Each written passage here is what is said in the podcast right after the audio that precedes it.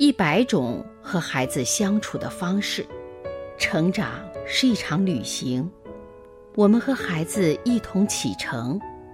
大家好，我是王宇。别把孩子当弱小征服。小梦的女儿圆圆已经三岁了，有一次和妈妈去超市。圆圆看到一种加了很多色素的饮料，缠着妈妈一定要买给她。小梦很坚决地告诉女儿：“这个不卫生，无论什么时候都不可以喝。”对于妈妈的拒绝，圆圆非常不满意，拽着妈妈的手不肯离开，最后干脆地躺在地上哭闹。一般的家长这个时候要么妥协，满足孩子的愿望，要么干脆大发雷霆。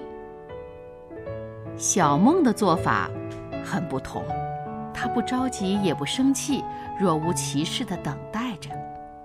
他甚至边等还边看着别的商品，和营业员说几句话。圆圆发现妈妈一点儿也不在意她的脾气，闹得更厉害了。地面很凉，圆圆的衣服也被弄脏了，路人纷纷的侧目。小梦沉着气就是不哄。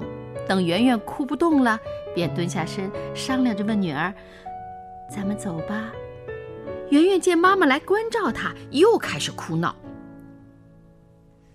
小梦就又没事儿人似的站起来，耐心等待。这样几个回合后，圆圆没劲儿了，小梦又蹲下来，笑着说：“好了吗？可以走了吧？”圆圆意识到再闹。也就这样了，于是乖乖地站起来。小梦拉着圆圆的小手，就像什么事儿也没发生过一样，高高兴兴地走了。整个过程中，小梦一句批评的话都没说，也没讲什么大道理，因为道理最开始已经讲过了。此后，圆圆再没提起过要喝那种饮料，而且凡是妈妈态度肯定的说不买的时候，她再也不坚持了。非常听话。